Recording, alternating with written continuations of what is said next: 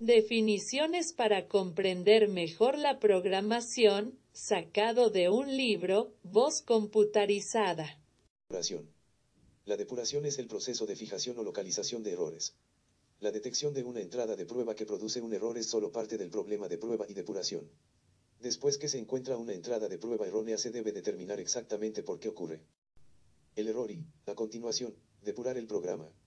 Una vez que se ha corregido un error debe volver a ejecutar el programa.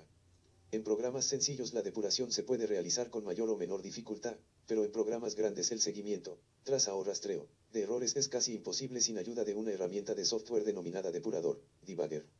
Un depurador ejecuta el código del programa línea a línea, o puede ejecutar el código hasta que se produzca una cierta condición. El uso de un depurador puede especificar cuáles son las condiciones que originan la ejecución anómala de un programa. Los errores más frecuentes de un programa son U errores de sintaxis, faltas gramaticales de la sintaxis del lenguaje de programación. U errores en tiempo de ejecución, se producen durante la ejecución del programa. U errores lógicos, normalmente errores de diseño del algoritmo. Ejemplos. Errores de sintaxis double presupuesto diagonal diagonal error, falta el, si hay en presupuesto, diagonal diagonal error, falta mayor que mayor que error de ejecución cálculo de división por cero, obtener raíces de números negativos, valores fuera de rango. Error lógico mal planteamiento en el diseño de un algoritmo.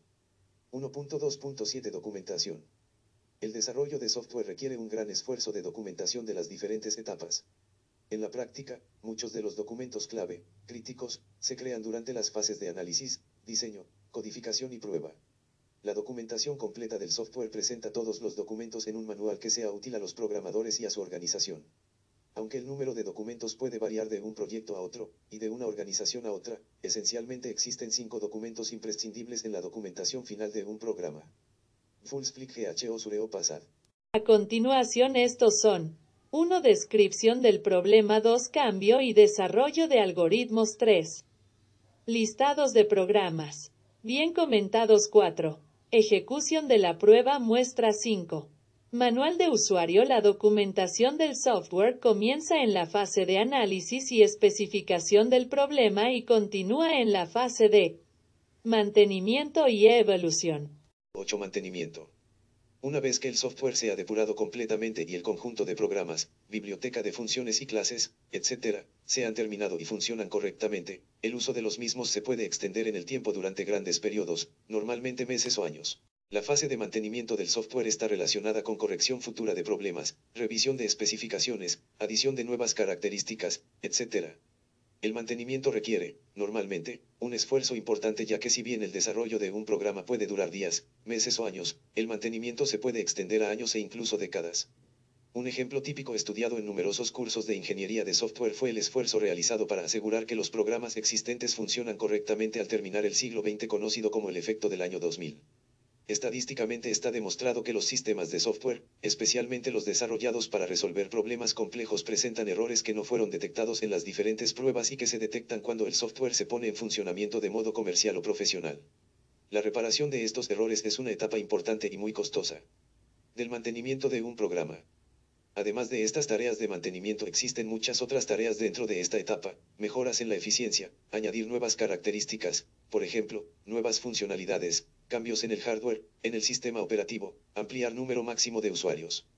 Otros cambios pueden venir derivados de cambios en normativas legales, en la organización de la empresa, en la difusión del producto a otros países, etc.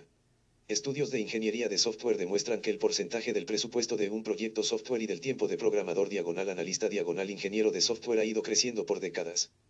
Así, en la década de los 70, se estimaba el porcentaje de mantenimiento entre un 35 a 40%, en la década de los 80, del 40 al 60%, y se estima que en la década actual del siglo XXI, puede llegar en aplicaciones para la web, videojuegos, software de inteligencia de negocios, de gestión de relaciones con los clientes, CRM, etc., hasta un 80 o un 90% del presupuesto total del desarrollo de un producto software. Por todo lo anterior, es muy importante que los programadores diseñen programas legibles, bien documentados y bien estructurados, bibliotecas de funciones y de clases con buena documentación, de modo que los programas sean fáciles de comprender y modificar y en consecuencia fáciles de mantener. Calidad del software. El software de calidad debe cumplir las siguientes características. Corrección, capacidad de los productos software de realizar exactamente las tareas definidas por su especificación. Legibilidad y comprensibilidad. Un sistema debe ser fácil de leer y lo más sencillo posible. Estas características se ven favorecidas con el empleo de abstracciones, sangrado y uso de comentarios. Extensibilidad, facilidad que tienen los productos de adaptarse a cambios en su especificación. Existen dos principios fundamentales para conseguir esto, diseño simple y descentralización. Robustez, capacidad de los productos software de funcionar incluso en situaciones anemales. Eficiencia, la eficiencia de un software es su capacidad para hacer un buen uso de los recursos del computador. Un sistema eficiente es aquel cuya velocidad es mayor con el menor espacio de memoria ocupada. Las grandes velocidades de los microprocesadores, unidades centrales de proceso, actuales, junto con el aumento considerable de las memorias centrales, cifras TIPI. Cas usuales superan siempre 1 a 4 GB, hacen que disminuya algo la importancia concedida a esta, debiendo existir un compromiso entre legibilidad, modificabilidad y eficiencia. Facilidad de uso. La utilidad de un sistema está relacionada con su facilidad de uso. Un software es fácil de utilizar cuando el usuario puede comunicarse con él de manera cómoda. Transportabilidad. Portabilidad La transportabilidad o portabilidad es la facilidad con la que un software puede ser transportado sobre diferentes sistemas físicos o lógicos. Verificabilidad. La verificabilidad, facilidad de verificación de un software, es su capacidad para soportar los procedimientos de validación y de aceptar juegos de texto ensayo de pro. Reutilización. Capacidad de los productos de ser reutilizados, en su totalidad o en parte, en nuevas aplicaciones. Integridad. La integridad es la capacidad de un software para proteger sus propios componentes contra los procesos que no tengan el derecho de acceso. Compatibilidad. Facilidad de los productos para ser combinados con otros y usados en diferentes plataformas hardware o software. 1.4 Algoritmos. El término resolución de un problema se refiere al proceso completo que abarca desde la descripción inicial del problema hasta el desarrollo de un programa de computadora que lo resuelva. La resolución de un problema exige el diseño de un algoritmo que resuelva el problema propuesto. Los pasos para la resolución de un problema son 1. Diseño del algoritmo que describe la secuencia ordenada de pasos, sin ambigüedades, que conducen a la solución de un problema dado. Análisis del problema y desarrollo del algoritmo. 2. Expresar el algoritmo como un programa en un lenguaje de programación adecuado. Fase de codificación. 3. Ejecución y validación del programa por la computadora. Para llegar a la realización de un programa es necesario el diseño previo de un algoritmo indicando cómo hace el algoritmo la tarea solicitada, y eso se traduce en la construcción de un algoritmo. El resultado final del diseño es una solución que debe ser fácil de traducir a estructuras de datos y estructuras de control de un lenguaje de programación específico. Las dos herramientas más comúnmente utilizadas para diseñar algoritmos son diagramas de flujo y pseudocódigos. Diagramas de flujo, flowchart.